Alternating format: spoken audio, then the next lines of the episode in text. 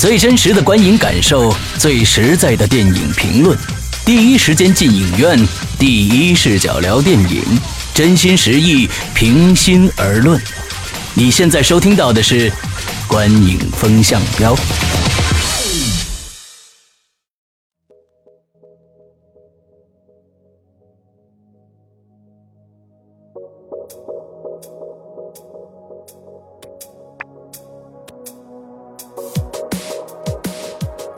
各位听众，大家好，欢迎收听《观影风向标》，我是石阳，我是波米。我是玄木啊，这是上期答应大家的啊。我们这一期主要来专访一下刚从这个柏林电影节回来的波女波米同学，波女同学，波米同学。呃，我们知道这个，我们听观影风向标最大的这个实惠呢是，就是说我们有一位波米同学经常跑电影节。我们去年的戛纳电影节，加上多伦多电影节，哦，今天又来柏林电影节，就是每一个电影节都有它的特点啊。我们来听波米里面聊来聊一聊。对，大家其实真的。就我看咱们的一些留言啊，然后包括评论，大家都特别羡慕波米的工作啊，就是可以到世界各地，然后参加不同的电影节，可以看那么多的电影。对对对对对。说实话，我也羡慕。我们最多参加一个北京电影节或者上海电影节。工作为什么就没这需求呢？OK，好，那我们就闲话不说就不多说了，反正之后咱们直接来采访一下波米这次。咱们先从这次波米对整个柏林电影节，你也是第一次去，对吧？和。整个的感觉啊，整体的感觉来做一个一个简介。对对对，对，因为其实像之前那两期，如果有朋友听过的话，其实就会聊到一些电影节的区别。嗯，柏林电影节作为三大电影节当中，在一年当中它最早举办的一个电影节，然后我们知道德国柏，尤其柏林的纬度也比较高，所以寒冷是它的一个，就是你一下飞机就能感受到的一个特点。嗯哼，呃，当然呢，就像寒冷这个特点一样，就是说看你是从哪儿去的，看你是跟谁相比，那么它的其他几个标签也同样是有相对性的东西，比如说像我们谈到的可能是。政治这个标签，呃，确确实实，我这回感受到的，包括他的这个获奖的电影，我我可以说一下，这次刚刚拿到金这柏林的最高奖是金熊奖的电影，是一部伊朗的电影，叫做《出租车》啊，那个电影在我看来就是一个完完全全政治挂帅，获得最最佳影片，获得金熊奖的一个。就是政治是一个它的最主要获奖原因，这是我的一个判断。包括当时评委会的主席也是这样讲的。所以说，整个这个电影节，如果你跟我提到的，他跟我提到其他的电影节如果不一样，最不一样的特点就是你在这个电影节这方面的气候的寒冷和它的这个这个所谓的内在气候、政治气候，嗯，这个是给我最大的一个一个一个感触，就是说。是是它非常不一样的一个地方。嗯嗯，其实，呃，之前我们也聊到过，像，嗯，波多伦多电影节和柏林电影节，其实从某种意义上来讲是一类，因为他们都是在大城市举行的。嗯嗯，所以说呢，在这样的电影节当中，其实就会有特别大的这种地域文化的特点。那多伦多电影节还好的是因为它没有一个严肃的评奖体系。对吧？但是柏林是有的。虽然我们说戛纳跟威尼斯也有，但是戛纳是一个旅游小镇，威尼斯是一个旅游城市，也城市也不大，在意大利的这个真正的大城市排名当中也排不上号。那么，所以它就不存在所谓的根深蒂固的这种地域文化。所以，但是柏林电影节就不一样。柏林它不仅是德国的首都，而且呢。整个柏林，我们都知道，曾经不仅仅是二战，呃，而且呢，还有这个长期的冷战造成的分离，有东柏林和西柏林，所以造成了著名的柏林墙。我们这回在的这个，它的电影宫是在它市中心的波茨坦广场，在波茨坦广场，我每天从宾馆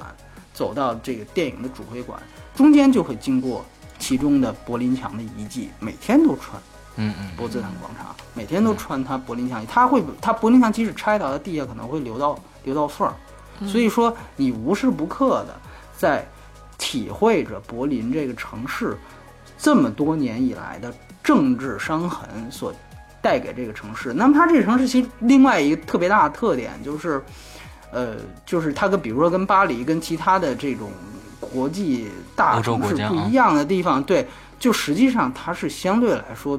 比较经济发展比较滞后的。就相对于巴黎，相对于伦敦，它经济发展是比较滞后的。换句话说，就是它这个城市整个是是是相对来说比较穷的。这个可以用柏林的第一任出柜的市长的一句话来形容，就是说柏林是一个非常穷但是非常性感的城市。呃，这个这个市长这句话其实和我半个月的感触还特别贴合，真的是这样。尤其他东柏林的那一段，你到处都能看到一些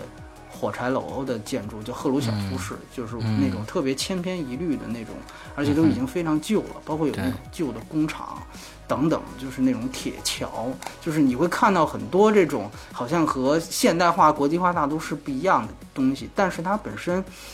就是说，所以它的物价也很低，你知道吧？就是它的物价也很低。这个这一点，我觉得，尤其是我们身处在这个现在物价飞涨的中国和特大城市的人来说，这一点真的是深有体会。就感觉，哎呀，马上这个就汉堡王的价格已经跟北京完全一样，嗯就就就就这个这个真的是我的一个感受。所以说，由于它的经济之后啊，政治先行，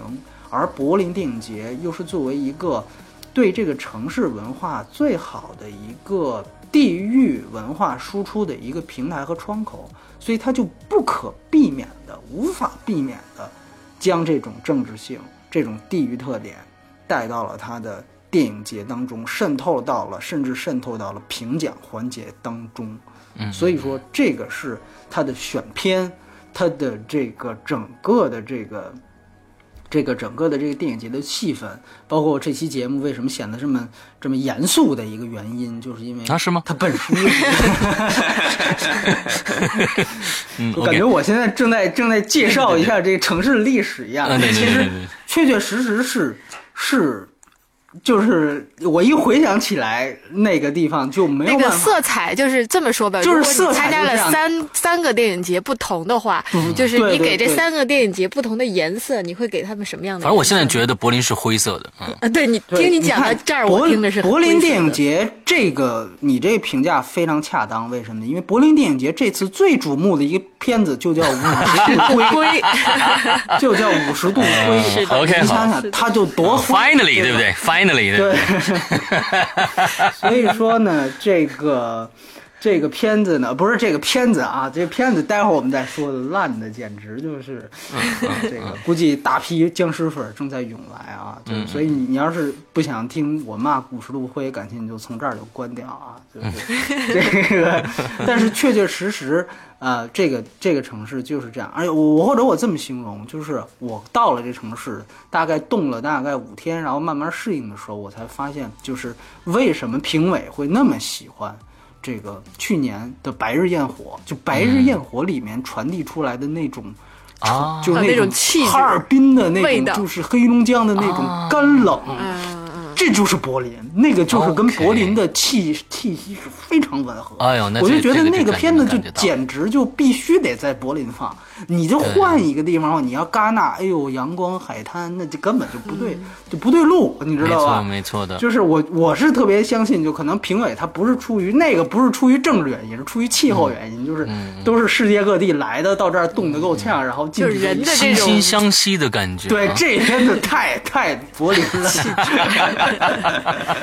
啊，那非常好。我哎记得而且而且就是倒叙一句，就不是咱们没聊奥斯卡吗？你还别忘了，去年这个《白日焰火》击败的是布达佩斯大饭店啊和《少年时代》啊，对吧？这是哦成了今年奥斯卡的，当然最后也都输了。对，但是呢，你你说输给鸟人，但是他在柏林可是输给《白日焰火》，对吧？嗯，所以说这也是一个非常非非常有趣的事情。但是相对于去年，嗯确实，啊，我去的这一年呢，就是一个小年。这个这个平心而论，包括刚才提到的这个伊朗的这个这个电影的导演，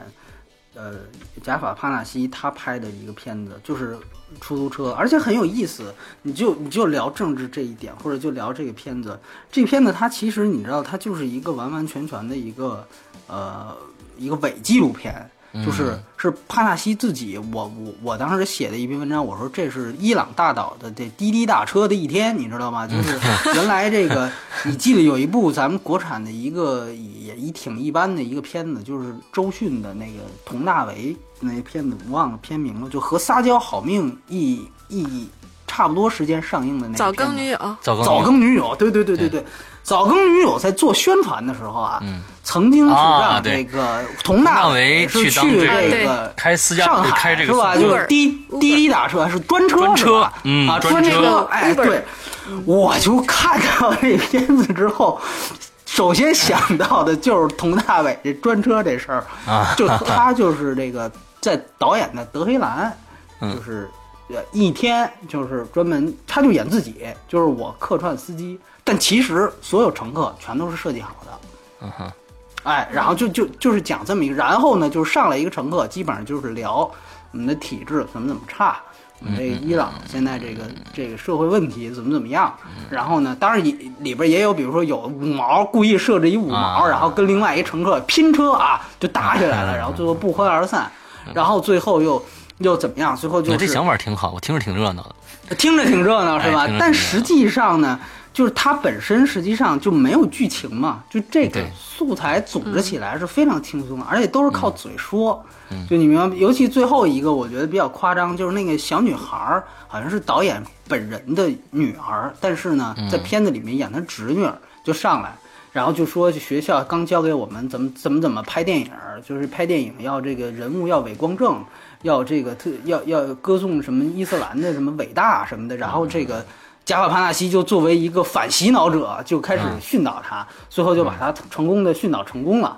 然后就是这种设计，我觉得就是非常非常的去贴这个电影节评委的口味啊，和这种，你明白我的意思吗？就是说为电影节而做的东西有点对，就是说，呃，我个人因为因为我个人去过伊朗，然后我在那儿也待了大半个月，当然肯定没有帕纳西他了解，但是我我能起码判断出，比如说像德黑兰这样的地方，它肯定不是，呃。已经到发展到了小孩儿都去聊这电影应该怎么拍的这个程度，这个国家政治体制就是肯定不是到这个程度，他们还是一个节奏非常宽松。很多人可能对。呃有一个误区是把这个伊朗和好像伊拉克并，其实伊朗这个社会是非常完整的，人家有非常全全备的这么一个城市体系，它有富人区，有穷人区，就不就德黑兰而言，它不是那个逃离德黑兰那个时候，那个已经是七十年代的事儿了嗯啊。嗯嗯所以说现在德黑兰不是这样，所以我看到这一幕的时候，说句实话，我是狐疑的。那有一些评论出来就说，哎，这个片子拿奖不仅仅是因为它的这个政治性，因为那个导演我忘了说，贾法帕纳西呢，他被伊朗政府关过六年，也不是关过六年，曾经被判过六年徒刑，嗯就是因为他在电影当中表达了一些意见，就是不不同政府的不同于政府的意见。他之前在被关之前的片子，我其实都非常喜欢。他那些片子就真的是，呃，有一些真的是通过剧情或者通过一个完整的故事，哪怕是艺术片，都是通过一个非常完整的结构去诉诉说一些伊朗的现状。就是你诉说伊朗现状、批判政府，这都没问题，只是说现在就是简单到已经就是根本就不去建构任何结构，上来一个人我就跟你淡，然后就就这样说。但是柏林仍然买账，所以说就代表柏林电影节他自己的一个面，而且尤其是这届的主席其实是很有名的一个导演，就是《黑天鹅》，还有嗯举呃《摔跤王》。还有这个这个这个《梦之安魂曲》的导演达伦阿伦诺夫斯基，嗯这个导演其实他有很，我觉得他有很棒的审审美。他曾经当过威尼斯的评委主席。他在最后颁奖的时候，他就说：“我们我在跟电影节主席签合同的时候，开始说的是就纯粹以艺术的角度去选电影儿，但是呢。”就是在这个整个这个期间，就是柏林电影节期间，乌克兰发生了一些事情，然后呢，我们知道之前又有呃巴黎的这个查理事件，就是这个、这个一个杂志社被人屠杀，然后呢，包括有伊斯兰国这样的事情，所以呢，他说到最后，我们又不由得必须从政治至上的角度去选择这个片子。所以说，因为当时那一段转播呢，嗯，首先国内很多呃就不可能看到，然后当时在那儿的记者，因为他是直接用德语的德德语的同声传译覆盖掉了这个主席原来的声音，所以很多人都没听见这段。其实主席自己已经说了，我们这次选的政治至上。然后我旁边有一个德国的当地的一个华人，他懂德语，他告诉我了，说他说的是这个意思，然后他才说我们这次选的是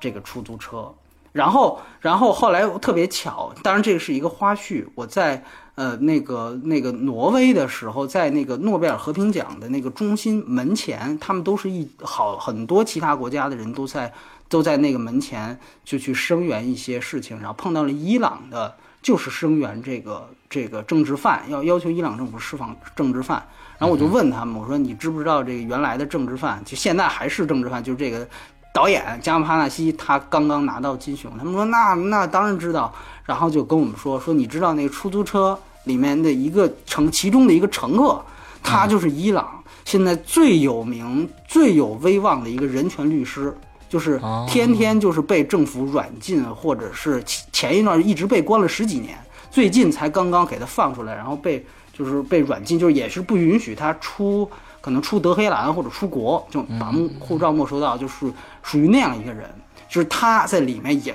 也演了一个很重要的角色。所以我知道这些信息之后，你就更明白，这等于如果你要是到中国来的话，那这等于就是一个对吧？你可以把所有意见人士的名字拼起来，你你你拍一个电影，这个怎么可能不在不在这个国际上说拿拿个拿个一两个奖？这是肯定的。或者说，如果你要是说不想政治投机的话，那这个角色我为什么非得要一个人权律师来演呢？对吧？对，所以就是，但是柏林他就是认这这些东西，所以你就可见，你也我觉得也是难怪啊。就是说，有的时候我们想讲，可能必须得是从艺术至上，嗯，但其实也不尽然。我觉得，因为像柏林这样的城市，呃。怎么说？因为你因为艺术是文无第一的，我特别喜欢这次奥斯卡的这个女主角和导演说，在在这个获奖感言的时候说的那说的那个意思，就是说这个大家的这个身份哪哪都不都不一样，这个创作的投拍的背景也不一样，怎么能有最佳女主角或者说最佳影片一说呢？对吧？就说确实文无第一，那你总得要有个标准去衡量，哪怕我们说这个评委就都是以。这个艺术的标准，那你说这有些，比如舒淇还当过戛纳评委呢。我倒不是说批评舒淇，但是我我不觉得他能分出，比如说西兰的电影跟哥大的电影哪个好，对吧？我我觉得他有没有这个鉴赏力，我们是打问号的。那那你要怎么能够决定这个奖到底是给谁？所以，OK，他有一个本地文化的表渗透到这个里面进来，我就明告诉你，我现在就是政治至上。这个当然了，别太过啊，太过就是金鸡百花，你知道吗？对，每次拿奖都是都是飞天呀、建党伟业呀，这个也也怪没意思。其实，其实我觉得 中国的到到国外拿奖的片子都是跟国内是正好相反的。那国内拿奖的片子呢，都是。哎，高大上啊！这这宣扬我党的这个这个高大上。之后呢，拿到国外去的片子呢，全部是阴暗面。呃，而且这些影片本身其实从开始拍，就国内的这些开始拍，他们。都已经选好自己的路线了，是的，是的，对对对对对，所以就当你已经定了路线之后，这事儿它就不好办了。就是说，它就已经是有这种投机性所在，对对对吧？你包括主旋律影片，它也不是说为了市场，它的肯定就是的上面都拨拨款了，对吧？就是说，他们钱必须花了，所拍的对，也不需要说我真的我说拍到多好多好看，不需要。对吧？这个所以说，它确实是有这方面的问题。所以你包括像像伊朗也是一样，就是说，呃，这样的导演，我觉得当然是他不应该被关，当然他应该有言论自由。但是这个片子，这和这个片子是不是应该拿金熊奖，真的是两回事儿。没错。所以说，所以说我我觉得，当然。如果我们只聊这个电影的整体印象的话，这个也可以作为一个特别强的一个标签儿，就是说我们都觉得不应该给一个电影、给一个人、给一个电影节贴标签儿。但如果你要是老这么干呢，你这个也难免会让人有这样的印象了。哎，对对对，所以说，呃，这个确实是柏林电影节一个一个我这次比较大的感触，包括其实它的选片，这个待会儿我们其实可以。对我再问一个啊，嗯就是说嗯关于这个柏林电影节，它嗯跟其他电影节不太一样的地方，或者是说。比如说，在一些服务，或者是说它的这些展映、哦以及这种评奖环节上，嗯跟其他不太一样的地方。对其实我们上一次就是说，呃，波米讲这个多伦多电影节的时候啊，我们发现了，就是多伦多电影节，呃，它的服务是非常非常棒的，贴心的非常贴心的。对那不知道柏林电影节在这方面是一个什么样的一个状况？哎，也挺好，你还真别说。但是呢，就是说，唯一可能让我感觉没多伦多那么好呢，就是可能天儿太冷，我们自己这个看看片子的这个欲望，你明白吧？就包括这个人的状态，多伦多都是好像。太阳一照，然后所有的对，在大街上大家都是拿着一杯星巴克，然后见见了面都打招呼。你现在形成的那个印象都是非常友好的一个印象。可能柏林就是一出门就赶紧裹围巾、裹大衣，然后非常严肃雪里面赶快就哎要钻钻到哪个另外一个地方去。但其实他们在电影节本身的这个服务也是很不错的。然后比如说他们呃呃就是嗯。售票亭，包括在网上的售票系统都已经非常健全了，而且我们但那次波伦多提到，就是说那么多部片子能够在特别短的，就特挨得特别近的几个电影院就给你完完全全的分分好，对吧？柏林也是一样，柏林基本上也是这个那样几个，你步行不会超过五分钟，或者不会超过十分钟，咱们说严谨一点，不会超过十分钟的这样的几家影，就是波茨坦广场周围的那几家影院。而且那几家影院有有一家 Cinema Tech X，就是基本上好像二十个厅，就是说这一个影影影院就可以消化很多部电影。所以像这样的多厅影院，其实大概四五个集中在一起，呃，然后在最远的顶多是地铁两三站，有有一个电影，有两个电影院，大概是在这个亚历山大广场附近。我们知道看过帕斯宾德的戏，应该知道亚历山大广场，这是柏林的一个另外一个地标的一个就王府井一样的一个地方。嗯嗯嗯。呃呃，还有两个影院在那儿，也离着非常近，都是市中心西单王府井的距离吧，这么说，哎，所以基本上就是都可以，也是近距离的把这些片子消化掉。包括我们记者看电影也是一样，而且有的时候我们赶不上记者场，我们会去跟公众场看一个场次，其实也都非常近。所以我我大概还这次唯一一个我说集邮一样的，就是几乎把它所有场馆都跑了一遍。啊，当然有 有一些就是属于老式影院，就是那种你一看就是按冷战时期过来的影院，但是他们起码能够做到服务上都非常没问题。然后包括哎特别有意思，这次我在微博里面还有一位德国的一位听友，对吧？他也他也说他是他不他他不在柏林，他跟我说这个，我开始其实挺想帮他的，因为我们记者证可以换票，就是说即便你这个记者场赶不上，你可以去换公众场，因为公众场是这样，提前三天就卖，就是等于是卖三天之后的票，就是最早你可以买三天之后的票，然后记者换票呢是提前一天，就说如果这场太火了，早就卖完了，那可能就没得换了。但是，呃，如果还有的话，那提前一天你是可以也去免费的去换票的。但是呢，这个也特别有意思。我当时说，如果他要来的话，我可以给他换几张，因为好像也是学生党。但是，就后来就发现，确实他们不让钻这个空子，就是我们记者换出来的票，原来和买的票的颜色都不一样，啊这票特别长，所以呢，他就是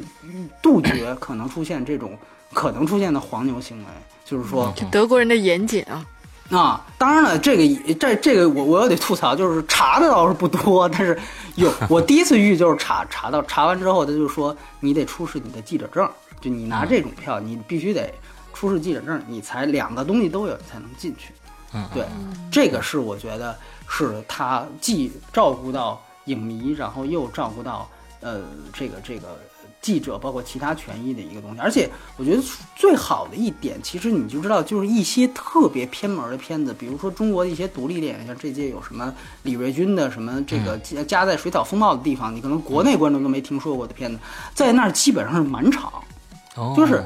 你很难想象，我们北京电影节刚刚公布片单，据说又是《鸟人》《消失的爱人》对。各种奥斯卡大片全有，咱们好像觉得非常兴奋。但其实你要明白，这就证明你现在的平台还只能去靠影片的知名度去拉。带这个电影节，去带这个电影节，而在柏林已经形成了，无论这个电影节放什么，只要是柏林电影节放的，我们观众就愿意去买，因为它有就有一个品质保证，他就觉得 OK，对的我我只要去看这电影肯定就不差。对对对的，所以，当然，这个跟观众的这个素质也是提升，也是必也也是一个必要的环节啊。就是说，他们也肯定就是说，因为知道柏林电影节都是艺术片，对吧？艺术片为主，所以人家也有这样的一个充分的耐心。我记得最清楚的就是一个蒙古的片子，叫《K》。是根据卡夫卡的一个小说改的，还是一个蒙古语的片子，但是它是有中国的投资，贾樟柯是其中的制片人啊。但是是讲蒙古语，你知道吗？然后我也不知道，然后我就去看了，我看的公众场，然后我坐那儿之后，这个旁边来了一个残疾人，残他们残疾人的这服务也特别棒，就是会有专人的把轮椅给推上来，然后推到我旁边，他会问我旁边有没有人，然后让我错错开座位，然后然后都都都落实了，然后走走了之后，我大概看了五分钟，然后旁边这个这个德国的一个中年，好像是中年的这女士。然后忽然用中文问我说：“哎，他说的不是普通话对吧？”我当时一时都没反应过来。我说你在想说你说的是什啊，么话？我说是是不是普通话？我也听不懂的。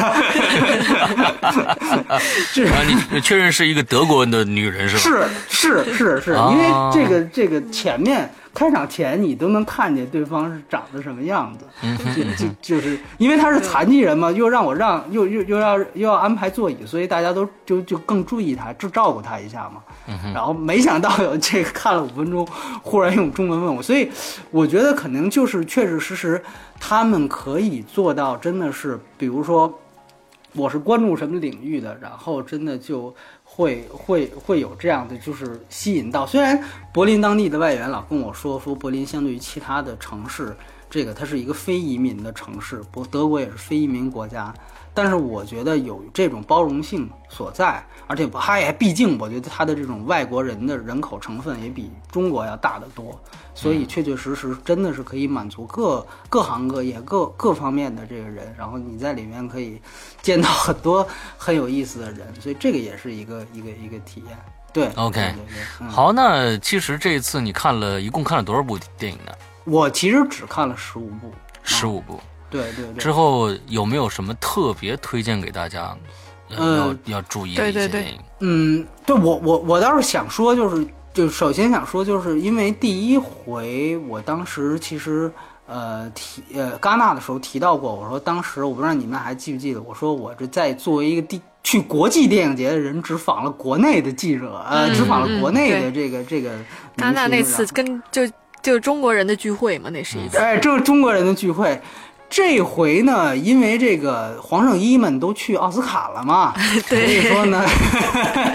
所以这个蹭红毯这种事儿呢，就在柏林人家怎么瞧不上嘛，就是对吧？人家蹭也嗯晕倒也得晕在洛杉矶，对，晕在洛杉矶，没哎，错落得晕晕在洛杉矶，所以说呢，我们这还这对于记者来讲，真的是一个挺好的事儿。但是呢，这回我就访的就是除了姜文的群访之外，全是外国人。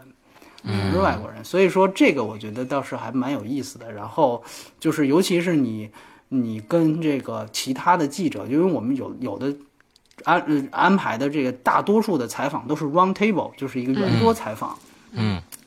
就我发现，就踩过两三个人之后，发现 round table 总是能碰到同样的人，就是这种特别老的记者，你在国外就是能随处，就是在电影节能随处可见，就是包括有一个这次我们在前方很多记者都在说的一个人，就是他是一个非洲记者，好像是原籍是在苏丹，是一个大概可能五六十岁的老头儿，每一场发布会他都要提问。哈然后提，然后他永远围着一条红围巾，然后呢，这个每次提问的问题吧，就都是可能属于让让这个大家不知所措的，你知道吧？就是就就会问一些比捣较乱去了比较就比较雷的问题。对，但是他自己特别认真啊，就是说他会特别积极的。然后比如说，呃，片中呃，这个这次有一个片子叫做呃维多利亚，是一个德国片子，然后呃也是一个镜头拍的像鸟鸟人一样。然后呢，他就他就在这个发布会上，他就上来就跟导演说：“哎，我觉得你这个片子摄影的非常有建树。”然后怎么怎么样，就给人点评一番，就让你提问题的。但是他不是，他是要先就分享一下，跟导演分享一下我看这个片子的感想。然后特别有意思，最后这个维多利亚这片子拿了一个摄影奖。然后到这个获奖之后，所有获奖人来的这个发布会里面，他又站起来提问，他说：“你还记得吗？”就跟导演问：“你还记得吗？我当时在这个发布会上就说你这个。”摄影很牛，你知道吗？谁就知道这个片子一一个镜头拍出来，然后那导演说：“对不起，我不记得。”然后，然后他就他就会说：“啊，你看我这个片子就是非非常有意思，就是你能碰到，就然后我们真的有中国记者对他感兴趣，因为老看见他，就会就就去问他，然后他还说就自己非常有原则，就是说我绝对是只有看了片。”啊，我才会参加这个片子的发布会，然后我参加这片子的发布会，我就一定要提问，但是我肯定是要看过片子的啊。这个我觉得这倒是还挺还挺有原则的一个人。然后，然后特别有意思，因为这个一这次《一步之遥》在柏林那边也也有了一些风波啊。然后特别巧，《一步之遥》那发布会又因为除了中国记者之外，几乎没人去。然后呢，或者说是没人提问，或者说没人提问。所以说呢，这个因为那个提问官就是柏林电影节组织人，他也不想老把话筒给中国人，你明白吗？要不然的话，这就成国内发布会了。对，所以他会故意去挑一些，然后他最后没办法，他只能又挑这个戴红围巾的这个人，然后他上来就站起来，就是说：“哎呀，你这个片子太棒了！”就他基本上都是夸。你知道，他基本上都是夸你这片太棒了，就是就是无与伦比，不可思议，然后这什么这个那个，然后姜文通过同声传译一听。然后就说：“哎呦，你看我在国内很少能见到这样的评论了。”最后跟这个跟这个非洲大叔聊的又特别，就姜文都特别高兴。就殊不知这个人他其实对哪个片子跟哪个导演都是这个，都是这套路的。对，都是这套路。但由于《一步之遥》目前的这个口碑状况，就就显得姜文跟他就能惺惺相惜一样。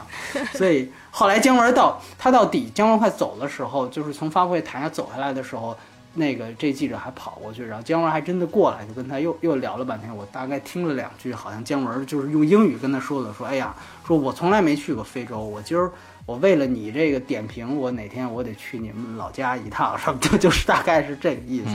就是就是很有意思。你你在那边能，当然这个可能是当做一个玩笑来说，但其实我想说的是，真的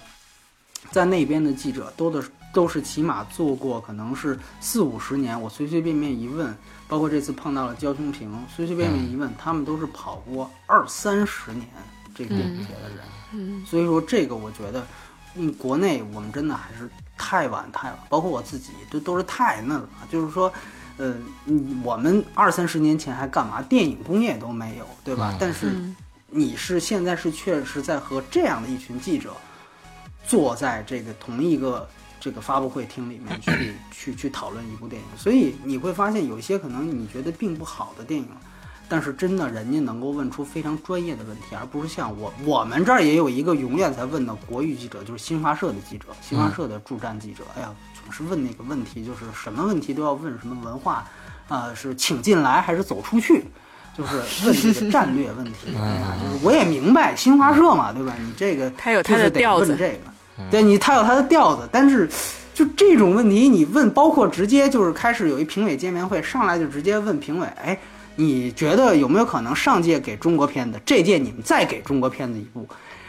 人家 这个，首先人家还什么都没看，第二就是你上来就问这个，人家怎么说？说行，你我就冲你，我就给一部。我觉得这个是是就这种问题，我觉得这种这种也是够可以的。这个当然是也是五十度灰其中的一个情节啊，就是就是这个记者如何这个如何要要做好一个报道。我觉得确确实实，嗯，当然这又说远了是吧？说了这么长时间，其实要说片子嘛，对吧？对我说片子这次真的没有一部像那个戛纳最后像啊祥林嫂一样就推荐的这个荒蛮这故事，荒荒或者是这个多伦多，它具备一定的就是沉默之样。虽然那个片子又在柏林又放了一次，但是它还算多伦多的片子嘛，就是也没有呃那样的一部就是具备几乎已经超越电影属性的这样的一个、一个电影都没有。嗯、受欢迎如果按受欢迎度来捋的话，肯定就是五十度灰。反倒这回它的这个主竞赛单元是暗淡的。嗯那你真的是说两句五十度灰吧，这两天好热的这个。嗯啊，五十度灰真的，我可以告诉你，哎，我我可以说一下这个当时的这个这个这个观影气氛啊，嗯观影气氛，就是因为我刚才也提到过了，这个记者真的全都是真的都全是老炮，都是三四十年跑的。哎呦，到了这儿之后看这种烂片，真的大概到五五呃五分钟的时候，第一个雷点出现的时候，大家开始笑。嗯然后呢，就开始就整个变成了一种这个弹幕式的这个相声式的观影，就是底下会配各种 词，你知道吧？对对对。然后，但是我不知道，虽然大家都是各地来的，但是基本上配的还都是英语，你知道吗？嗯嗯嗯，就是就是保证大家都能听懂。嗯，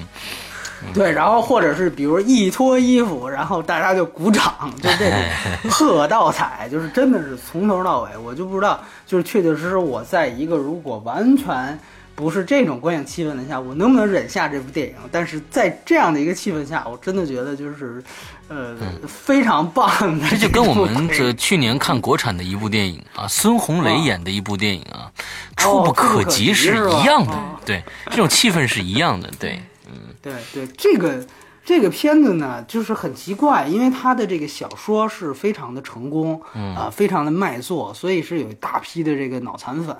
所以呢，就是属于也是一种不能黑的电影。然后我就是分享了一下观影 观影的这个这个现场的感受，然后也是被。被很多人围攻，但是确确实实是这样，真的是就是观影气氛就是这样。然后到最后，因为你知道，呃，在电影节的传统是，只有你看到特别好的片子之后，可能最后大家会起立鼓掌，对，然后会喊 Bravo 啊，或者是 Awesome 啊，或者是这样的词。然后呢，这个片子到最后完了之后结束一刹那，大家都像约好了一样，也站起来，然后就故意就是这样的 倒彩啊，对，就倒彩，然后拍那个椅背，然后就是啊啊，终于看非常非常的这个热闹，真的是非常热闹。嗯，然后呢，就是，呃，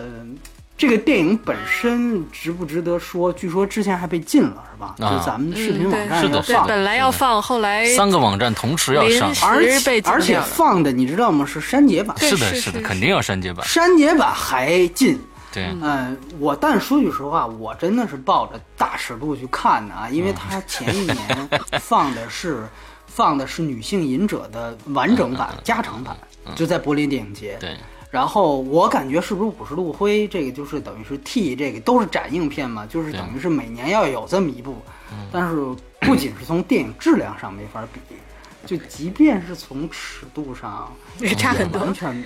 完全没有没有没有任何什么值得说的地方。嗯这个这个是一个，因为很多人说你怎么这那么阿杂，这个上来就说尺度问题。我说，因为这个片子本身除了这个之外，对他的话题点就是这个。就其他真是对他的话题点就是这个，你要让我你要让我说剧情的话，这个只只能吐脏字。那我我觉要剧情的话，可以大家搜一个，现在有一个非常有名的一个视频啊，两分钟，两分钟说完五十度灰，而且把二三集都说了，你知道吗？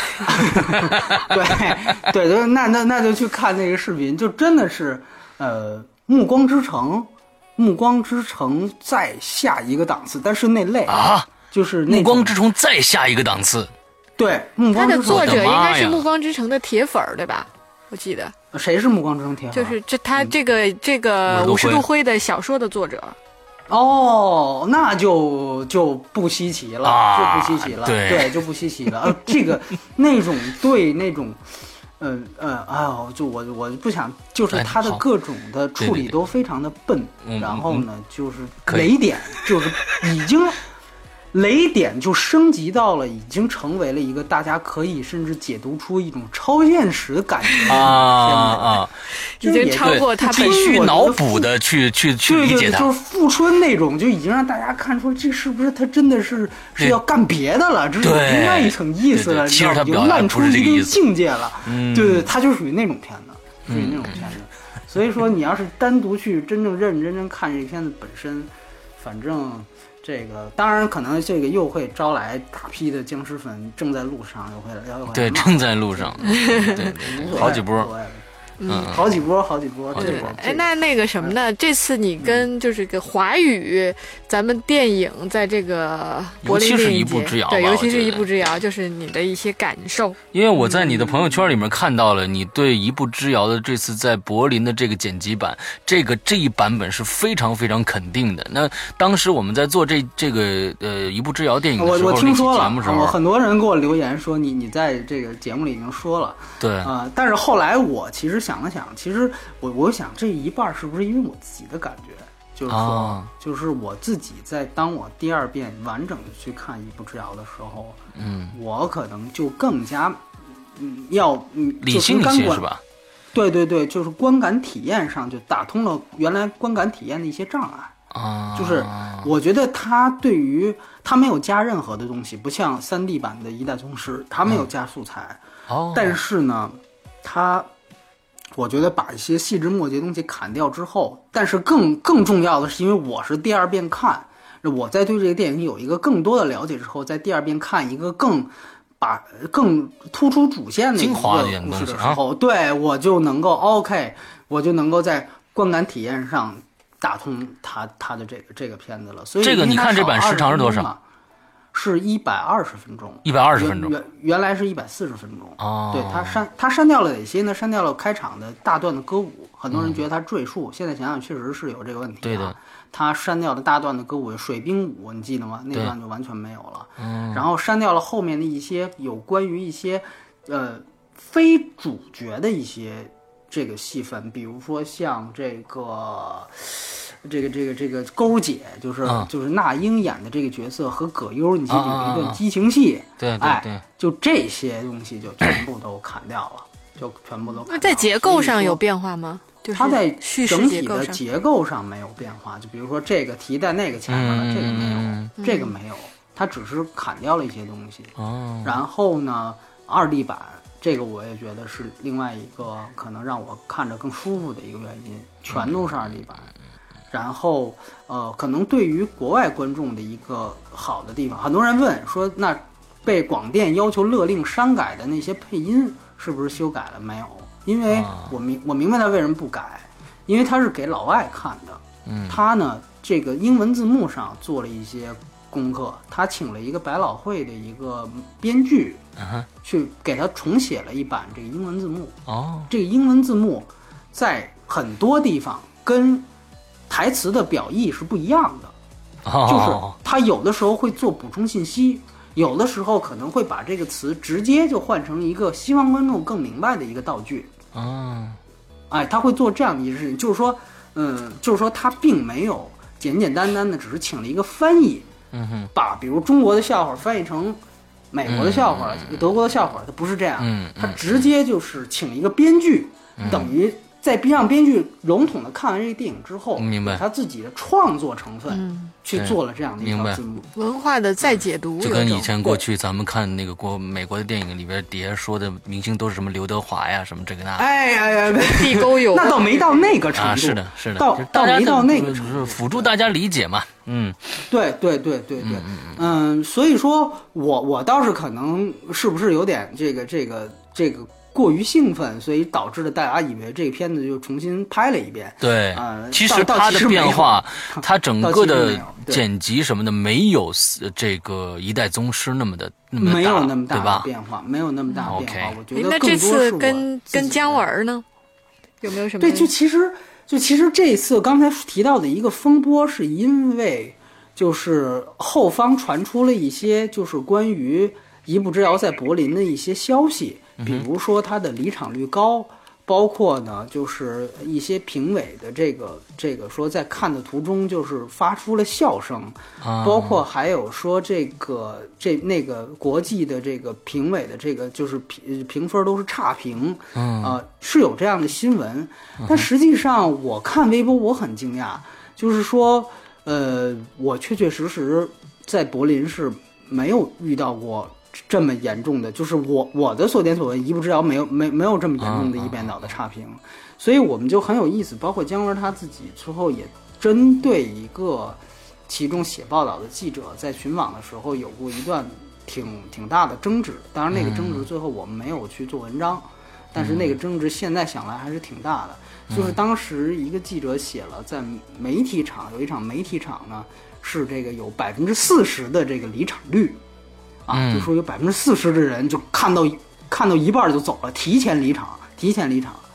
然后呢，他就把这个作为标题了。然后呢，但是呢，姜文的团队呢，后来出席的这个首映式，就是、嗯就是前面带红毯的这首映环节。然后呢，他们写的是首映式，最后呢只走了七个人。所以呢，最后呢，这个这个这个，因为是媒体场在前，媒体场出了一稿子说走了百分之四十，然后呢，后来他们自己就出了一个通稿，说只走了七个人，嗯。然后呢，就给国内的很多影迷造成了一个印象，就是那边差评如潮，然后姜文的团队啊粉饰江山。还在这儿骗人，哎，还在这儿骗人。嗯。呃，实际的情况是这样，这个也是必须得借着电影节聊，就是电影节的场次和属性各不相同。电影节它有一些是专门为买家准备的，嗯那个写百分之四十场次的人还提了一句，之前还有一场也走了百分之四十，就是说那意思好像这这场不是孤证一样。嗯，但其实他之前的那一场是买家场，专门给国际买家看的。我们知道国际买家确确实实会提前离场，因为一个片子从不仅是官方竞赛的，还有只是到这儿卖片根本不参赛的一些片子，加起来得有三五百部。对对对，嗯，这个他们这些商人他来是做生意的，对，人家不是看片子的，他就看一大概意思，这片子哦是不是我想要的类型？如果是或者不是，他都可能提前走，他要赶下一场。对，嗯。那么这样的场次走百分之四十，我觉得那如果说非得要通过这个体现他差评的话，那你得是不是得说出他其他五百部片子是不是也走了百分之对，有一个对比嘛，对吧？有一个对比，媒体场也一样，而且。当时那个媒体场我在，首先我跟那记者聊的时候，我就说我目测不是百分之四十，我目测百分之十五，他就说我目测就是百分之四十，我不知道我们俩谁眼睛有问题。完了之后，这这个我我我不说是我对，只是我想说的是，呃，他之后恰巧，呃，一步之遥首映的当天是五十度灰的首映。啊，那我们想想看，五十度灰是一个什么影响力不一样别的片子？嗯嗯那就是即便是烂，大家也会也会去看，看完也会出来也出一个差评。这是全世界媒体的媒体需求。它是在柏林做的全球首映啊，对，它比北美呃还是呃首映时间还要早。对那这个媒体场当然会更受关注。然后两个电影的时间重，大概就是在《一步之遥》放到一个半小时的时候，那边的五十度灰的媒体场在另外一个电影院已经开始放了。嗯所以说，你即便就是说它这个电影院离得都近，但是由于它有这半个小时重叠，它可能也会提前是个四十分钟，要不然就进不去了。这这个场非常火爆，它也会提前四十分钟，甚至提前一个小时离开。那么确实也是有这样的原因，就是就是那么所以才找，而且本来媒体也一样，媒体场也一样，很多媒对会媒体赶场嘛很多记者对他他会他会赶场，他会赶场，他就看个大概意思。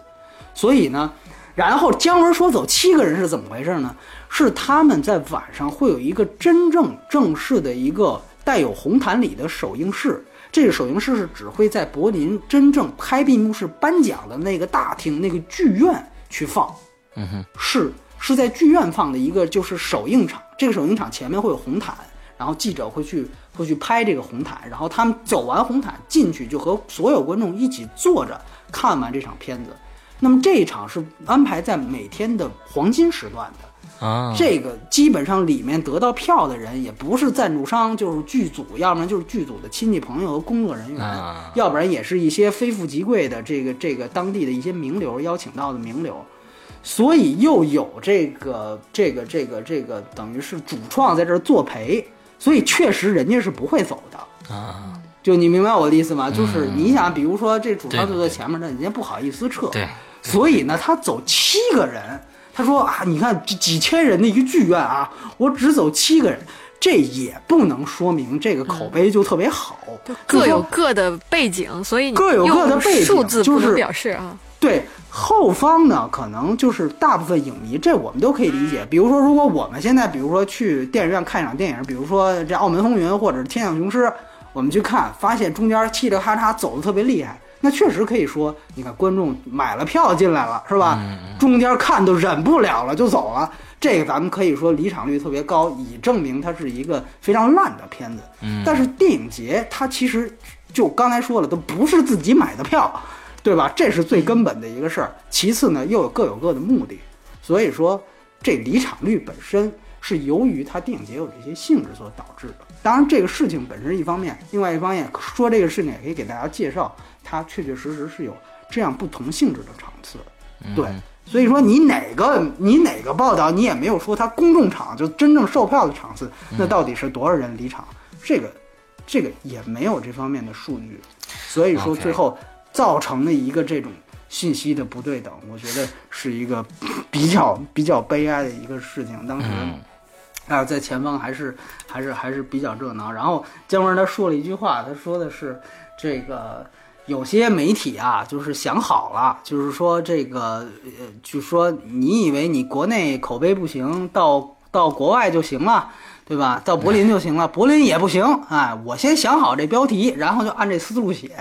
对他觉得是有些媒体确确实实，你要说单拎出这一点去做标题呢，是有一些这个非客观的因素在。嗯，而且呢，就是他这个片子刚才提到了说有一些差评如潮，我注意到那种后方截的差评，首先他们都翻译给翻翻译翻译成中文了，然后基本上是人家一篇文章，比如说综艺写了一篇洋洋洒洒一两个两胚两个版面的文章，他摘其中一句。然后啊，可那我觉得人家那文章里面有好的有坏的，对吧？这个这个这个你咋知道人家说的通篇全都是最烂的这这一部分？然后他就每一篇文章都找一句差评，然后呢传成一个，你知道微博不是有可以上传九张图吗？他就每一句话拼成一张图，然后凑成九张图，就说你看看。这一部是要在柏林的评价吧，一点开全是差评，好像觉得哎呦，各方媒体都是主观在解读。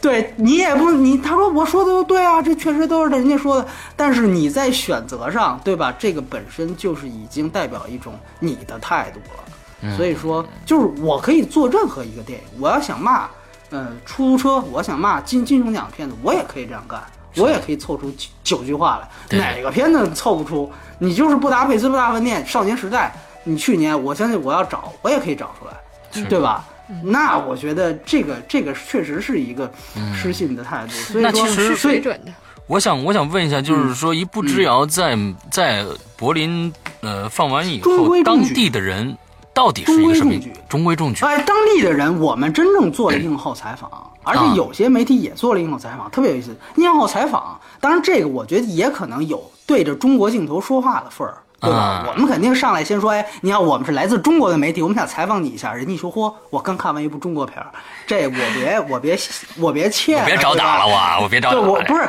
他有时候是这样，比如说这这届呃拉美电影特别多，嗯你比如我看完一个日，你比如看了一个智利片子啊，嗯嗯，我出来，比如如果一智利媒体堵住我说，哎，你觉得这片子怎么样？我一想智利媒体，我看这我对智利又不了解，我我能怎么说？我说这片子不行，不怎么样，这个太太扯淡了，我不能这么说吧？我觉得。怎么我觉得得有点因为我情面啊？我对我不了，而且我不了解这个。你想想，这个一步之遥反映还是北洋时期，哎你知道吧？所以说，我们做映后采，包括其他媒体做映后采，大家都觉得这片子挺好的。所以我也不知道有些，当然有些媒体也很怪，就是做完之后，就是我看他底下附的视频，标题底下附的视频，我一点开看，踩了六个人，六个人几乎五个人都说好，另外一个说可能没没看懂，回去研究研究，都是这样评价。然后然后我一看他标题就是一步之遥，柏林遭差评。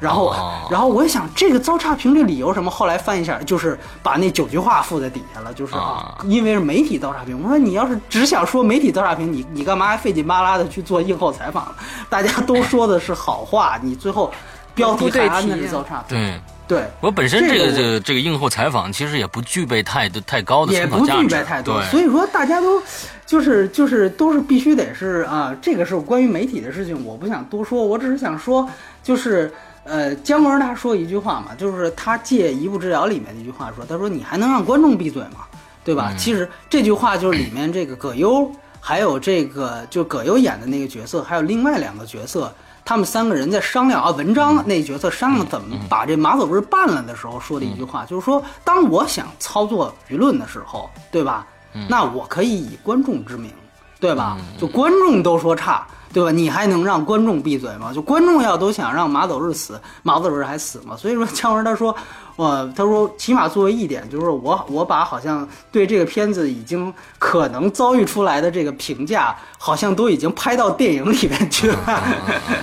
他就说了这么一句话，所以我觉得这个也是就是有关一步之遥，其实是中规中矩。我平心而论啊。其实中规中矩，当然，呃，这这个我还是有点觉得没有没有说到一点，就是其实不仅仅是一步之遥啊，嗯，就是就是还有几个片子我是很想说的，就是呃，刚才提到了柏林这个冷战的这个事儿，嗯，就其实我们都知道，之前德国一直属于东西德分裂嘛，对，所以说。这个这次我为什么说它政治性严肃？他到他选片，他有一个明显的选择，比如说这次选择了两部电影，就非常像德国原来的样子。一个就是韩国的国际市场这部电影，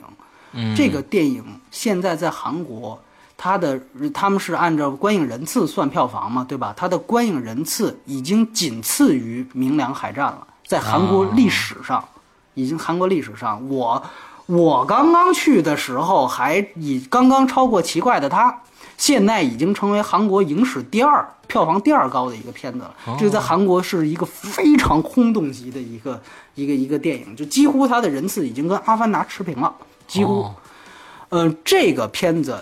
呃，是讲的是朝鲜韩国分裂，就北朝鲜、南朝鲜。嗯，你明白吧？这个片子，我我可以这样说，我平心而论。这个片子是比《明良》要好的，嗯，而且它是一个，我们说如果是打分的话，呃，按照中国院线的标准，我觉得是一个实打实的一个七点五分的电影，嗯嗯嗯。如果是按照比如说我们呃柏林电影节的标准，那可能是七分的电影，嗯，对，是是七分到七点五。然后如果是按照可能是七点五到七点七的一个片子，如果是按照呃国内院线上映，我觉得实打实的比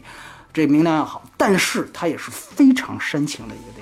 就是韩国人，他会就在这个电影里面，我真的是领略到了，真的是 就是无所不用其极的煽情手法。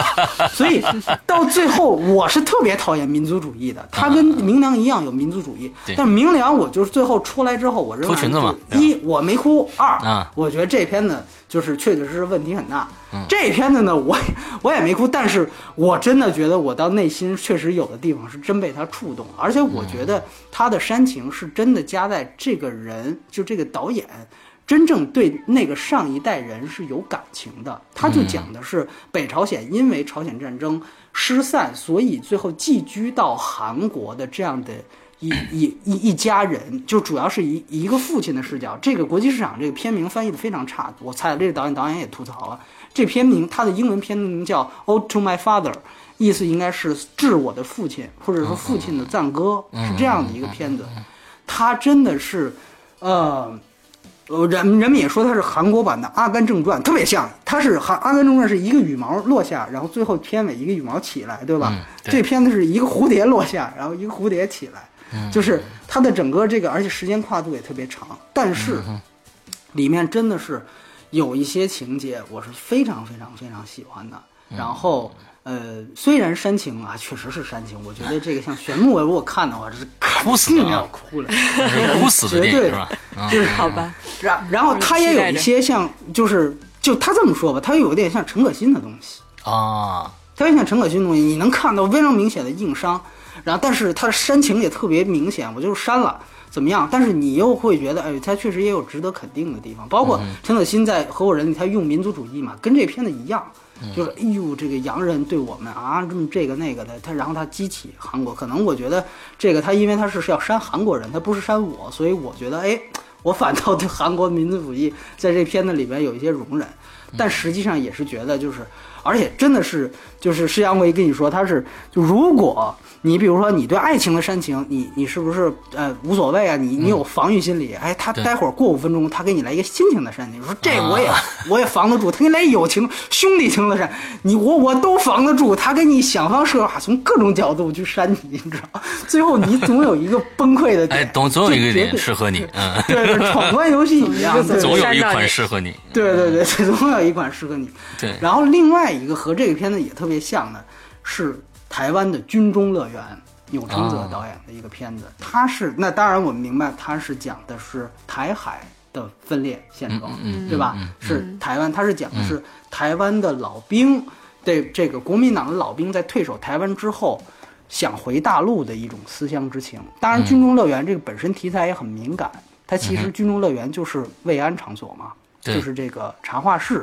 啊，它讲的其实是这个这个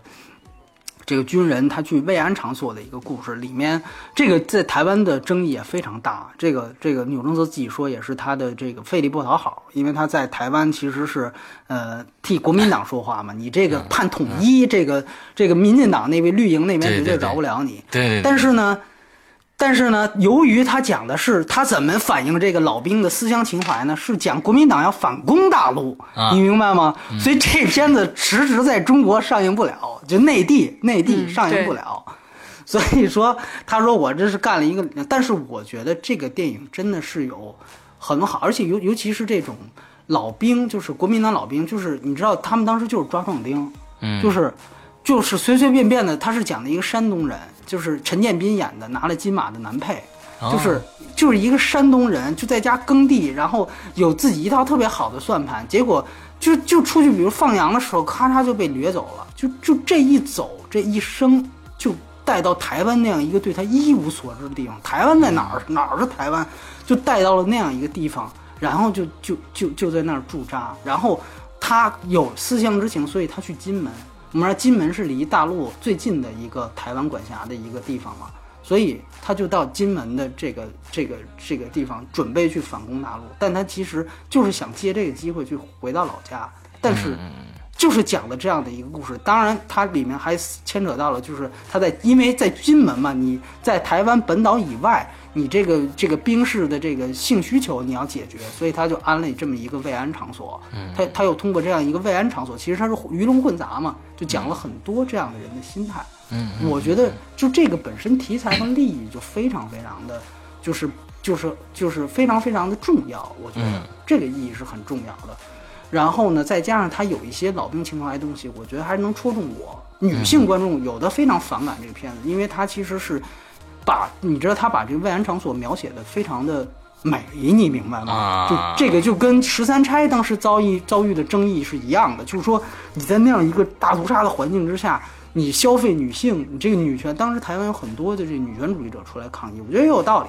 但是从我个人情怀，我我觉得这片子还是有一定意义在。嗯，所以说这个电影其实也很像这个国际市场，就是说它它本身它是靠情怀，但是硬伤是挺明显的。嗯嗯，所以说它也是讲的分裂，所以说我觉得这样片子都在柏林放，其实是一个一个挺值得哦。还还要忘说了一点，《军中乐园》的剪辑师是侯孝贤。哦，哇，侯孝只有剪辑，侯孝贤在这片里就干了剪辑这件事 啊，就很少有的情况，就是说对对，这么大的一导演，就是能够能够能够对，就给他做剪辑。对这个，所以说这个也是一个算是值得看的一个点吧。然后如果有资源的话，这个就别想上映的事儿了。就虽然钮承泽还抱有，按说应该这个时间，呃，按说应该是有缘了，应该早就有了。对，我就不知道这是什么情况。呃，前一段时间我我在台湾啊，请我的朋友，他过一段时间会来北京，之后买了 Canon。呃，哦买了 Cano 的，就是最终的那个纪念版的蓝光就我们在在推拿那期讲的对对对对的对的对的，Kano 五我也看了网上的资源，也确实是很好看的一个电影。之后，嗯，这个片子可能《军中乐园》，我可能看看他通呃，他反正要过来嘛，托他再买买一个蓝光过来。我我个人可能呃，就个人情况而言，我可能是比比卡诺来讲，我可能稍微更喜欢《军中乐园》一些。嗯嗯嗯但我觉得两个成色差不多，两个成色差不多，嗯但是我可能更喜欢《军中乐园》。嗯对，所以我觉得也是我我们非得要绕到柏林，然后才能去看到《军中乐园》离自己挺近的一片儿，得出去看。对 对，你就这个，因为它恰恰就反映了现在的这样的一种，你明白吗？就一种、一种一种现状，就是说，所以所以很有。然后另外一个有关中国的片子是贾樟柯传，叫《汾阳小子贾樟柯》啊，这样的一个纪录片，他的导演也很有名，是原来的一个呃柏林的金熊奖的得主沃尔特·塞勒斯，他是拍哦齐切格瓦拉的那个《骑士日记》。对对对对骑，士日记是他拍的，然后这个中央车站是巴西几乎是估计现在一提到南美电影，第一个大家大影迷反映了中央车站。就是中央车站，对中央车站。哎。然后后来他拍了一个稍微不太成功的，根据凯凯鲁亚克小说改编的那个《在路上》啊，嗯那个就不太成功了。但是他一直就在拍公路片，他嗯哎哎非常奇怪的，大家好像觉得非常奇怪的去做《贾樟柯传》这样的一个片子，叫《汾阳小子贾樟柯》。这个电影，我觉得用一句话来形容就是，你看完之后，你绝对会更喜欢贾樟柯。就啊不喜欢的人路人转粉，喜欢的人就粉转脑残粉。就 是他这个，首先这个导演他本人就是贾樟柯影迷，然后第二他有导演的视角，你明白吗？他其实这个片子本身说句实话就是一大花絮，嗯。就是就是一个就是一个贾樟柯的访谈，加上他所有影片的混剪，以时时以时间顺序进行了混剪，但是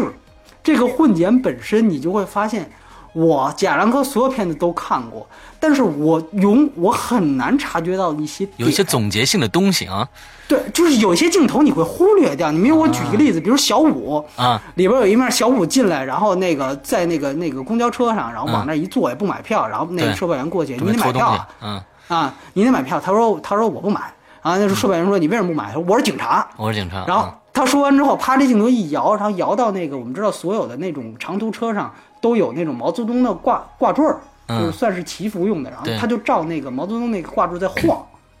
就就他会把这个镜头单拎出来。嗯，然后我就从来没有注意到，哦，原来他是可能还有这样的一层意思，你明白吗？嗯就是景，就是体制在这样的一个改革开放之后，这种东西是已经处于一种摇曳的状态了。啊，摇摇欲坠的感觉，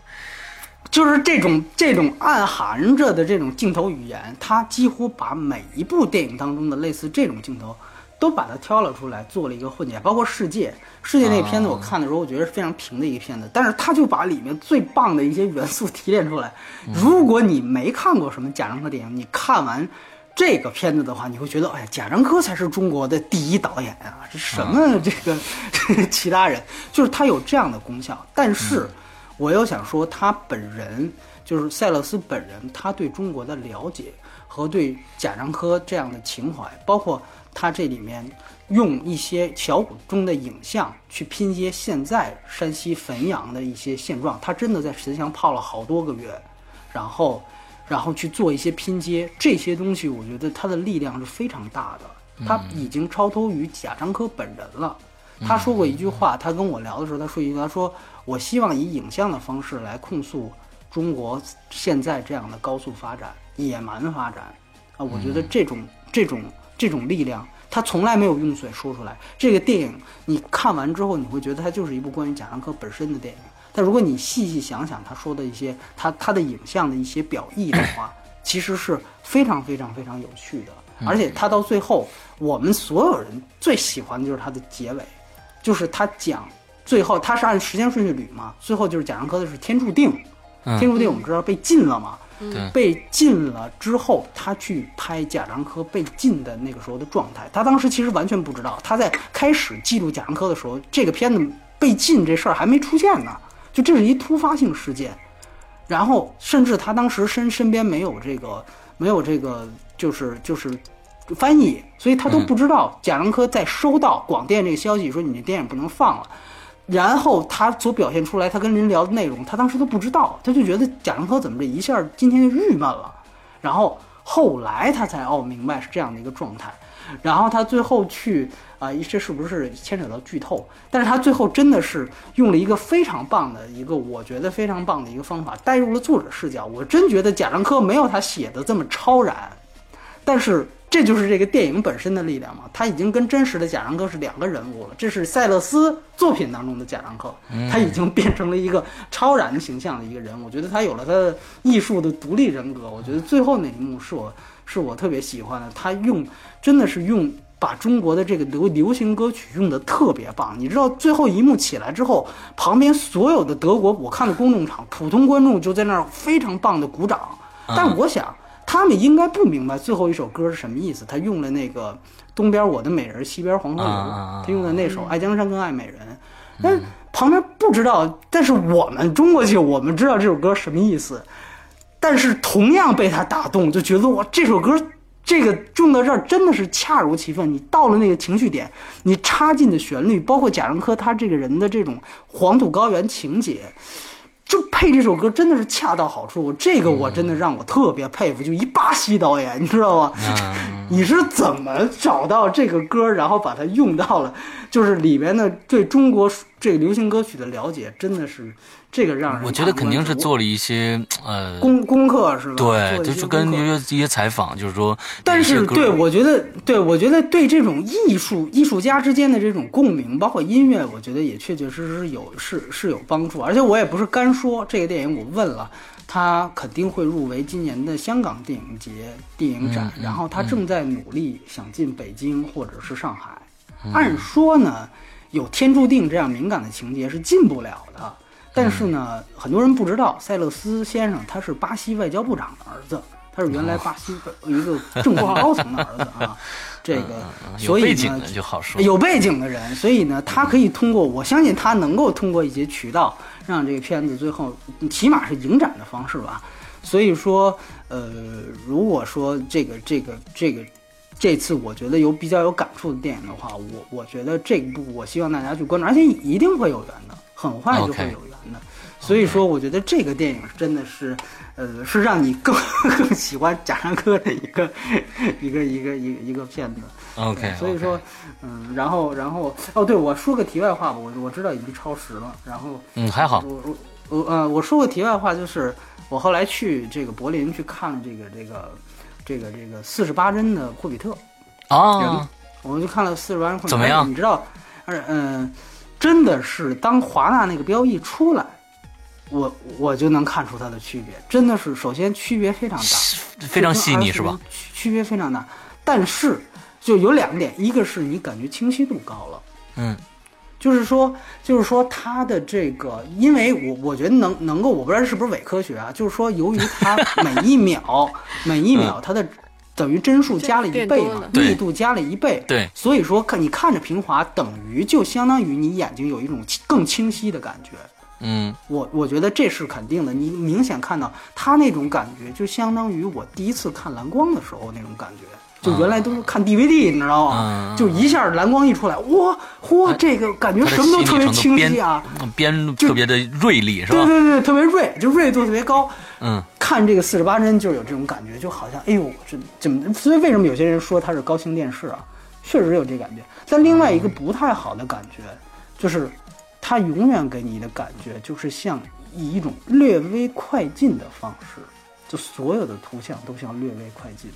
尤其是一些比如说霍比特，因为我在国内看的也是 3D IMAX 二十四帧里边最好的版本了，嗯，呃，它的一些下雪，包括火苗的颤动，我就眼睛的错觉就明显的感觉这雪片下得快，这火苗的颤动速度快。就包括人走路，按说你想它是加帧哎，它加帧你应该觉得慢才对。哎，对，应该是这样，但实际上它加帧速率并没有变，它速率并没有变，对吧？所以说我也不知道为什么就形成了这样的一种眼睛的错觉。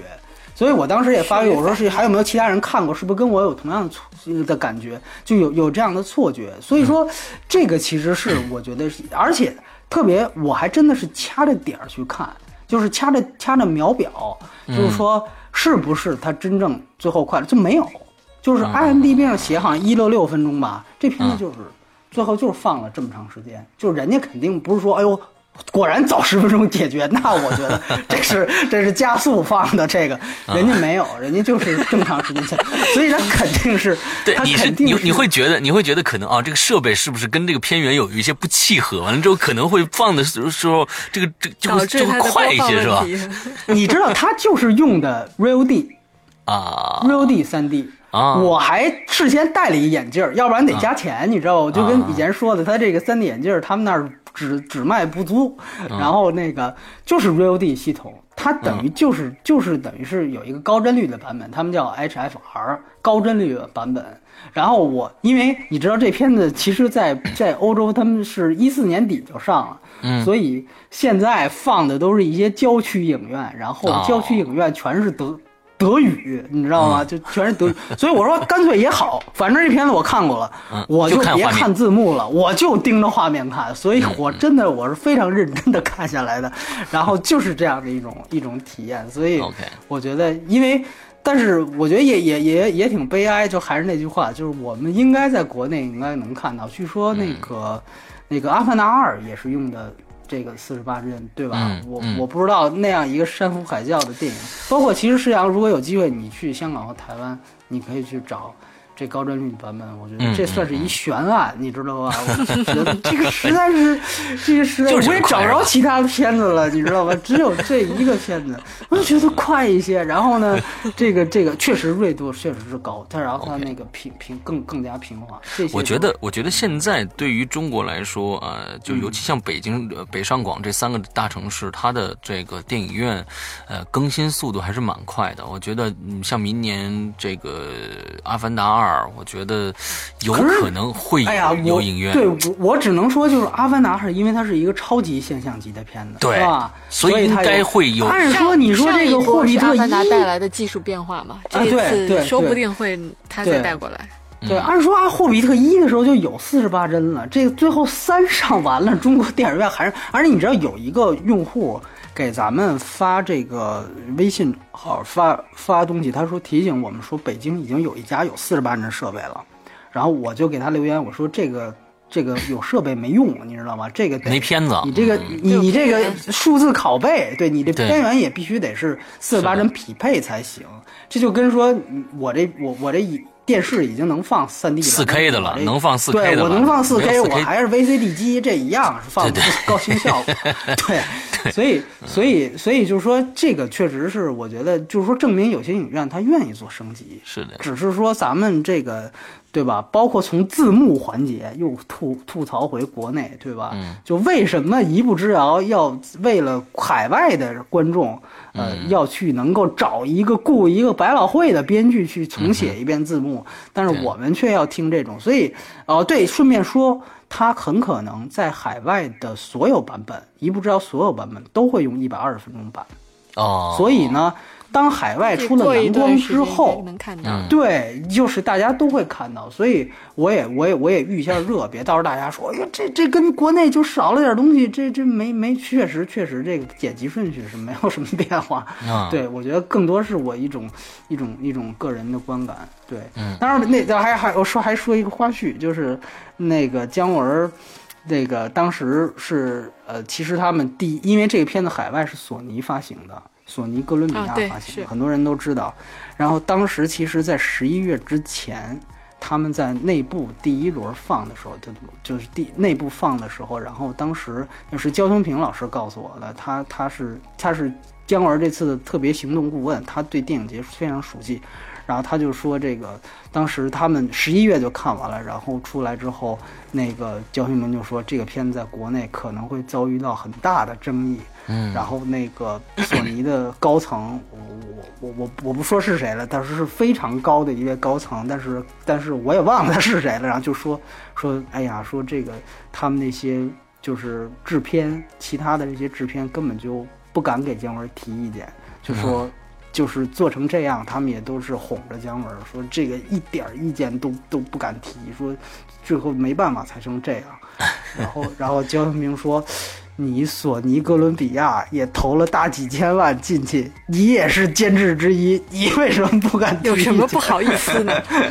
你为什么不敢提意见？但是，但是我觉得这个是一个，就是说，就是说，这是一种，我觉得是一种八卦吧，也很有意思。对，所以说，嗯，是是有点超时，但是本身我觉得。整个电影节还算是还算是比较比较有趣吧，我觉得。对对对，就是其实我们我们用这么长时间来来来听一下，其实好多都是我们大家平时呃在整个的圈子里接触不到的啊，比如说我刚才我们说到的三部跟中国有关的啊，不是也也不是跟一个是跟韩国有关的，一个是跟台台湾有关的，还有一个是跟贾樟柯有关。这三部电影可能我们平时。嗯，这种信息不是太能能接触得到。通过这么一个出口转内销的这种一种方式啊，完了之后，呃，来获取这样的资资讯，我觉得这点时间花的也是也是值得的。嗯，哦，对，我我我对不起，我我再我再拖延一下，我还想起一部外片来，我也想想请大家关注一下，就是《福尔摩斯先生》啊，《福尔摩斯先生》，这个是呃甘道夫和万磁王的主演伊恩麦凯兰嗯饰演的福尔摩斯。嗯，就是大侦探福尔摩斯，但是他讲的是福尔摩斯的晚年时期。嗯，就是这个真的是在电影节口碑非常棒。当时放完之后发布会，大家一个问题，就这么好的片子为什么不进主竞赛？然后导演就说：“哎，你那那你得去问电影节主席了。”然后就是大家真的是这个片子风评非常棒，呃。嗯，他真的是完全，因为在我们印象当中，那福尔摩斯那简直就是我们说的，就是多智而近妖，就跟诸葛亮似的，对吧？就是说这个这个这个神机妙算的。但是这个电影通过甘道夫，就是伊恩麦凯兰非常棒的这么一种演绎，就是把一个呃完全就已经失忆了，然后甚至有一些都有有的时候你感觉老年痴呆的这样的一个状态的福尔摩斯，里面也有案子，里面也有案子。但是本身是以他的生平为串联起来，然后没有花生，里面呢几乎就福尔摩斯到晚年其实是一个谜嘛，对。吧？对对对对对，他是讲他跟一个小孩的互动，然后本来他是有两，他就是一生破了那么多案，他就有一一桩悬案悬案没有破，他一直惦记着，但是呢，他最后就记混了，你知道吗？就是哎，这情节是那情节吧？就是。就是那种状态，包括那个时候，我们知道已经返老还童了。有时候小孩脾气就是啊，我这个这个找不着东西了，我就砸东西，我就生气。就是这个也是一个好演员能够撑起这个角色的一点，就是说非常棒的表演，再加上一个完全不一样的这个。这个福尔摩斯，我觉得这个真的是一个非常非常值得去去期待的一个一一个一一个电影，就所以我觉得这个是一个重点。它像其他的片子，像呃哦灰姑娘在柏林我也看了，之后会在大陆马上就要上。马上就上上，嗯，哦，那个片子真的就是平铺直叙的，我那那那个就不不多说了，啊，对，就是就是就是福尔摩斯这种，而且特别有意思。我对不起，又又插一句，就是就是当时是马利克的一个片子，就《圣杯骑士》，贝尔跟娜塔莉波曼演的，就是一大门片儿，然后他们晚上组织一个红毯。然后那个那个我是差看差不多了，我就从记者记者红毯席就出来，我就我就出来，出来之后就被拦了，就说你你现在不能走这儿。我说我出红毯，出红毯你拦我，我出红毯不让我出去。他说你就是不能走。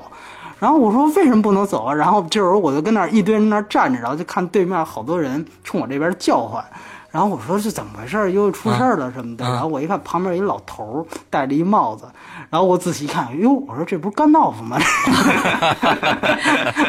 然后后来一问才知道，是他也想看这个片子，但那片子不是他演的。然后他们那司机呢，给他送错口了，送到记者红毯这口了，然后又退不回去，你知道吧？他们下了车之后，这不能往记者席里走啊，这要一走，这长枪短炮的，对吧？所以说。他就只能在在在那口那儿待着，所以特别有意思。这个是跟跟跟老头儿一个挺挺亲密的一个接触，所以就是老头人非常好，非常好。然后感觉他，而且就福尔摩斯看完这片子，你就特别担心老头是不是已经，又真的是就是马马上快死了，行将就木。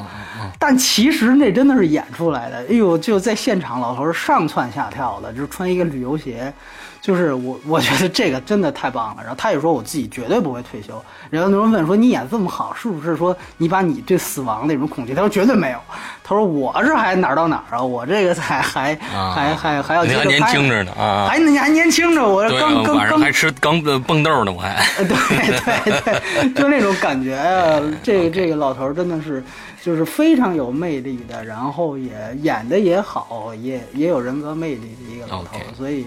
所以大家有机会去看一看这个甘道夫版的。福尔摩斯，福尔摩斯，对，OK，福尔摩斯，哎哎哎，好好好好，我们今天这差不多做了一个半小时的节目啊，这我们这是史上最长的一期节目，一个半小时的一个特别节目啊，这个特别节目是确实很特别，呃，在这里面呢，我和玄牧基本上没有说话啊，这一个半小时基本我们其实就是跟听众是一个角色，对对对，其实我们也很想听听借着这个机会啊，然后没有没有没有，呃，希望以后波米能多参加这种这个这个各种节啊，完了之后已经以后变成了，再过二十年以后你变成。六十多岁了是吧？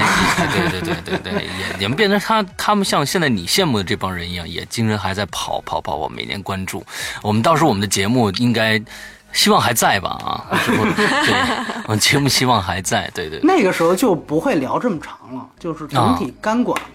光管就基本上跟大家就一样了，对吧？就是就是，但是只是会聊一些其他有的没的，而且我觉得。其实就是一种异国眼光嘛，就是说为什么我们不能做一期北京电影节的节目呢？因为我们都住在北京嘛，对吧？当然也可以做，我觉得是不是？对，也可以做，吐吐槽一下北京的这种服务啊，对吧？为什么这一场安排在大北京电影下一场电影节没有服务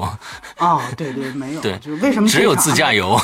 对对对。然后这个和这个领导怎么走后门，争取一下内部票。然后进去发现外面写着售罄的票，里面只坐了两个人啊，这都是怎么回事儿，对吧？都是这种，然后字幕跟不上，对吧？就是最后就是俄语片子，你就。你就生看吧，对吧？就是这种，对对对，然后大大大地惊雷放不了，咱们放点这个 这个这个叫《富春山居图》吧，就是这种。对 OK OK，留着大家也累了。我们以后要是再想起什么，波米再想起什么，我们在以后的节目再插插进去再说啊。啊，那好，那我们接下来三月份有什么电影值得大家关注呢？来，这个玄木说一下。三月份目前从片单上来看啊，就是有三月五号《帕丁顿熊》。然后呢，三月六号的《木星上行》，嗯，呃，有一个对，有一个后来有一还有一国产片啊，但这个我估计不太好看。北京纽约，三月六号，还有三月十三号的《灰姑娘》，嗯，三月二十号的《飓风营救》，三月二十号《失孤》，哎，《失孤》好像是调档了，嗯，然后还有一个呢是三月二十七号的《王牌特工》，嗯，这几个，王牌特工，对，这是王牌特工是。对我估计是大家一定要去关注的一个片子，嗯，而且他们好像主创全全员会来华。哦，嗯，呃，他的他的他的主演是科林费斯，就《国王的演讲》拿影帝的那个，对对对，然后他导演是《第一站》《X 战警》第一站的导演马修沃恩，这个是，而且这个口碑在北美非常好，非常好啊，嗯，在 m d b 是八点三分，哇，就是。已经入入这个二百啊，对对，Top 二二五零榜，对对对对，这个其实我们听豆瓣八点六吧，更高更夸张啊。我们我们听到三三月份好像挺多的片子的，但是好像值得跟大家看的，就是对，可能就这一部，就这一部，好像就这一部。那木星上行，反正《黑客帝国》导演，而且据说里边还有那个新科奥斯卡影帝，对啊，艾迪雷德梅恩，嗯，就是演万万物理论的那个，但是。估计好像口碑不太乐观。嗯，你这外国外的口碑已经出来，是说说是不太好的。对对对对，估计大家得得抱着这个叫什么极速赛车手的 这种是吧心态去看一下。对，还有失孤啊，大家也非常的期待。好像波米已经看过了，对吧？嗯，我已经看过了。这个只能保证说，这个大家也是要尽量调低心态，然后。不要抱着调到富春的心态去看这个调到富春的心态去看这个片子，不要调到这个亲爱的或者是桃姐的心态。对对对，哎，对对对，这是给大家两个两两个建议。OK，然后然后 Taken Three 也是不太好，也非常非也不也不怎么样。这个在国外已经上过了。对对，你的国外也已经上过了。对对对对，还有灰姑娘这个也也是就是平铺直叙的啊，平铺直叙。哎，这个跟魔咒去年的魔咒是不是会很像？哎，完完完全不一样。魔咒它是女权的，对它是不要王子的。这个就是这个片子特别意外，这个真是浪漫爱情哇塞，绝对是按照绝对忠实原著。灰姑娘这哦不用剧透吧？这不水晶鞋啊。用剧透吧？水晶鞋这个大家全知道，金马车。完完全全老虎变马。但是要老鼠老鼠变马，嗯，对对对对对对对，但是迪士尼它就是有特效嘛，就是这种变变的情节，这个确实是有有特效。OK 对，但是到时候可以可以片子很多值得特别关注所的不太多。以这次我们三月份就不跟大家说，反正我们最后王牌呃特工是肯定会做的。那至于就是说中间的这些什么呃这个呃这个那个的阿猫阿狗啊，啊对对对，木星上行还可能会考虑我们看完看完再说吧。对嗯，师姑呢，假如说真的就是说我们用像像波米说的，要降到这个富春的这种心态去做这个那，那没有啊，咱们没有富，只只是比富春肯定好。好我的意对思是这样，有哎限都能去跟富春比了，就可以了。呃所以到时候我们也就不浪费大家时间了啊，所以就是没有没有太嗯太准确的这种片单跟大家说，呃，就反正就是《王牌特工》肯定会做，嗯，大概是这个样子。之后呢，我们在今天结尾啊，我觉得今天听完节目的人都是英雄，你知道吧？所以呢，英英雄呢就会有奖励，你知道吧？所以这个奖励是什么呢？来，波米说一下。对我其实给大家准备了一件特别小、特别小的纪念品，嗯就是柏林电影节官方的一个这个呃三组一套的这样的一个胸针。嗯哼，然后呢，这个到时候送给大家，这是是呃第六十五届柏林电影节的一个它官方印制的，而且我我特别巧，它那个就在那个售票亭旁边儿，那个我最后一天去的时候，那个就是很多东西都售罄了，你知道吗？啊，就售罄了，就是这个，我觉得是非常意外的一件事情，就是他们什么东西卖的都那么好，就连周边都一样，然后所以这个还是估计已经绝版了嘛，嗯对不对？嗯所以呢，因为它就印的是这届的，它每届有一个不同的海报，嗯每届有一个不同的徽章，所以说它就是这届的。所以说，呃，咱们怎怎么怎么着？我们还是一样，我们还是是一样，就是说，嗯，我们会在这一期节目呃发出的同时，我们会在我们的官方微博上，呃。有一条相关的微博。之后呢，大家还是一样关注我们呃观影风向标之后艾特三个人就有机会得到这个呃限量版的柏林电影节的呃徽章套装，就这么简单。好，跟我们以前以前是一样，但是这次以前我们可能有三份奖品，但我们这次只有一份呢、这是非常珍贵的。对对对对对，好吧，那我们今天的节目到这儿结束了啊，呃是感谢大家收听到现在啊，你们都是英雄。好，那我们今天的节目到这儿结束，呃，希望大家只有快乐开心，拜拜。拜拜。好，拜拜。